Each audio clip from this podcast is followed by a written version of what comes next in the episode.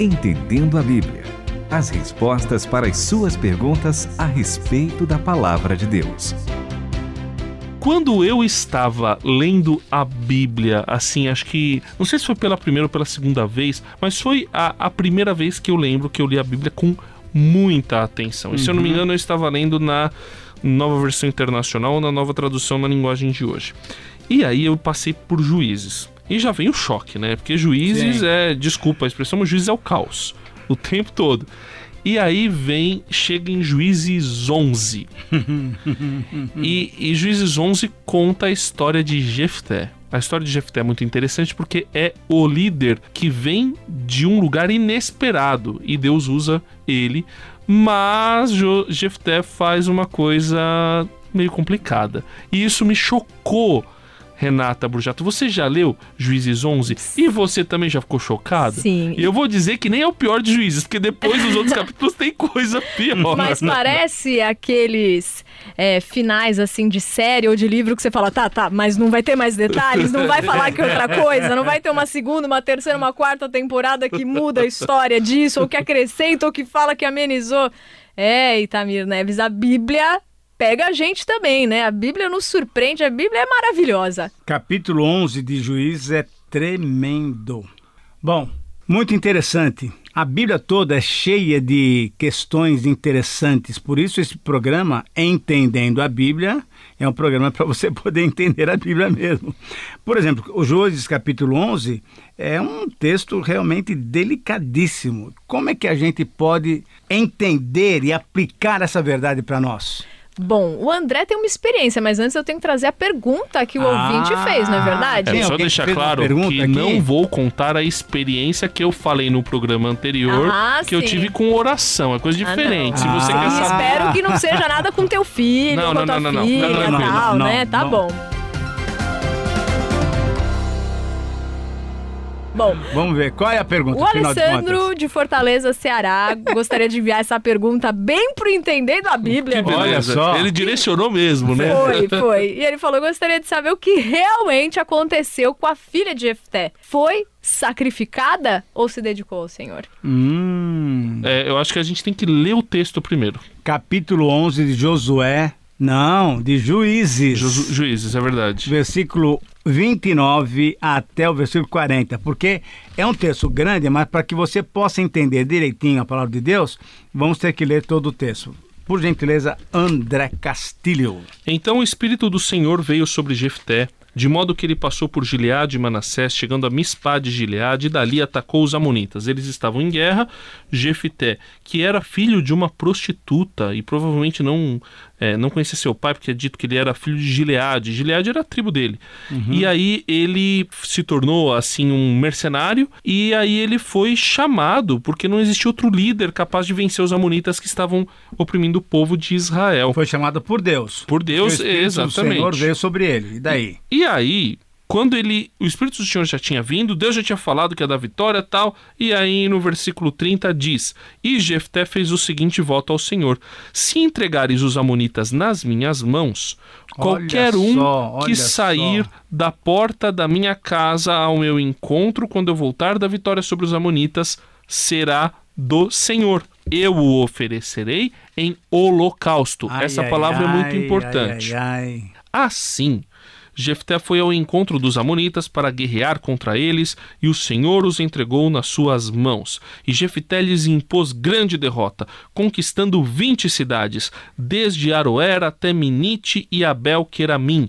Assim os amonitas foram subjugados pelos israelitas. Que beleza! Aqui você fica Vitória empolgado. completa. completa. Mas tem umas coisas interessantes agora para frente. Quando Jefté chegou à sua casa em Mispá, sua filha saiu ao seu encontro com danças ao som de tamborins, e ela era sua única, Única filha. filha. Ai, Além dela, não havia outro filho nem filha. Ai, Esse ai, trecho também é importante. Logo que a viu, ele rasgou as vestes e gritou: Ai de mim, filha minha! Estou muito abatido e tu és a causa da minha desgraça Nossa, que coisa. pois fiz um voto ao Senhor e não posso voltar atrás. E ela lhe respondeu: Meu pai, se fizeste um voto ao Senhor, Faze comigo o que prometeste, pois o Senhor te vingou dos teus inimigos, os Amonitas. E ela continuou: Concede-me somente dois meses para vagar pelos montes e chorar com as minhas amigas, porque jamais me casarei. Vai, disse ele, e deixou que fosse por dois meses. Então ela se foi com suas amigas e choraram pelos montes porque jamais se casaria. Ao fim dos dois meses ela voltou ao seu pai e ele cumpriu seu voto para com ela. Assim, ela nunca conheceu um homem intimamente. Disso surgiu o costume em Israel de todo ano as israelitas irem lamentar por quatro dias a filha de Jefté, o Gileadita. Muito bem, então a pergunta que surge é a seguinte: o que, que aconteceu com essa moça?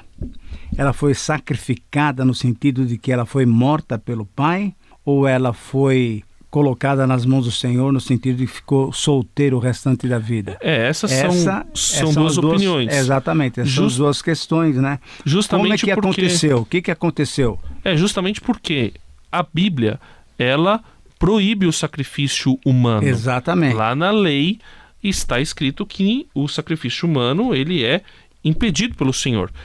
Mas, Inclusive, sim, sim. mas é bom lembrar também de que o próprio Deus quando pede para Abraão sacrificar Isaac, o próprio Deus só quer ver o coração de Abraão e impede depois que Abraão de fato mate Isaac. Então, esse mandamento que você mencionou, que é um mandamento corretíssimo, de não sacrificar filhos ou filhas ou qualquer pessoa para honrar a Deus, Deus não quer a morte física.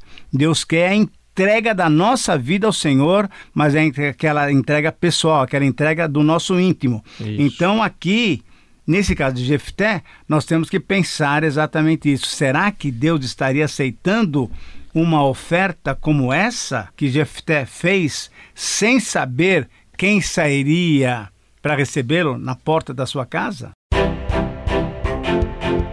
Continue conosco, entendendo a Bíblia.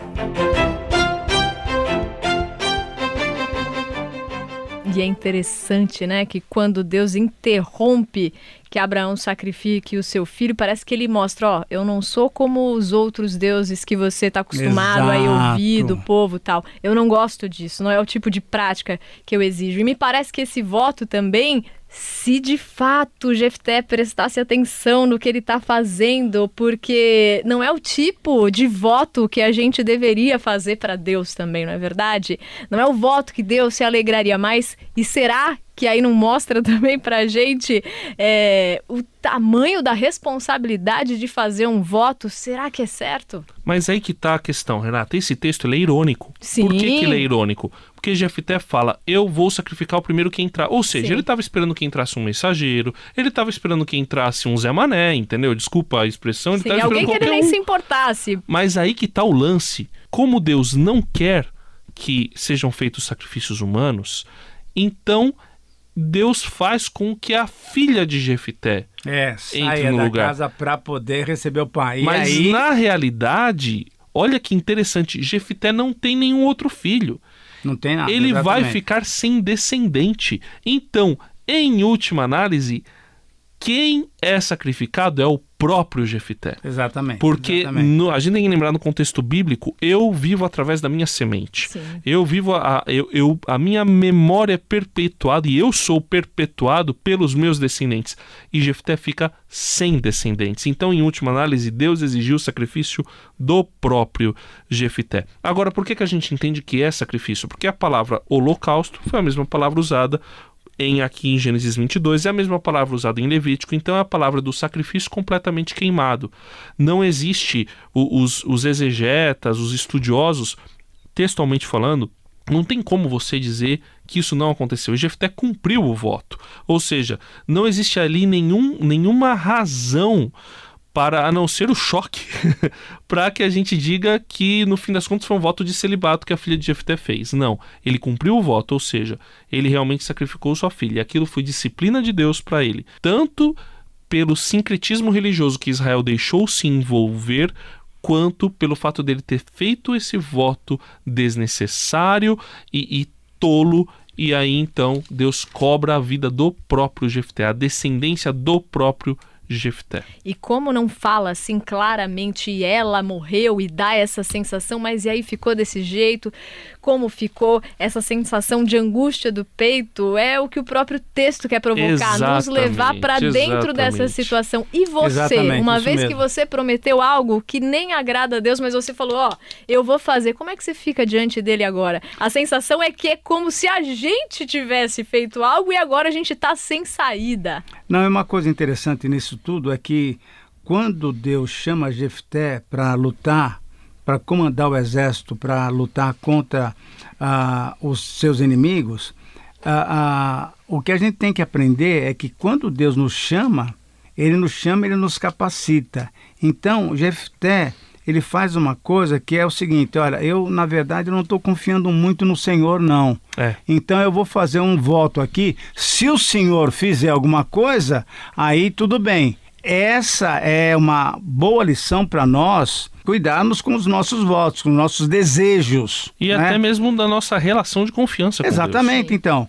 Quando eu confio no Senhor, se Ele me chama para uma tarefa, eu vou sem ficar fazendo troca tá com Ele. provas, né? Exatamente. De Deus, né? E a partir daí, então, nós temos essa lição muito interessante para a gente confiar completamente no Senhor e deixar que Deus faça a sua obra. E eu queria agradecer o nosso ouvinte que mandou pergunta, porque ele faz a gente relembrar de tudo é isso verdade. e voltar a uma grande responsabilidade dos nossos atos, pensamentos, palavras para o Senhor.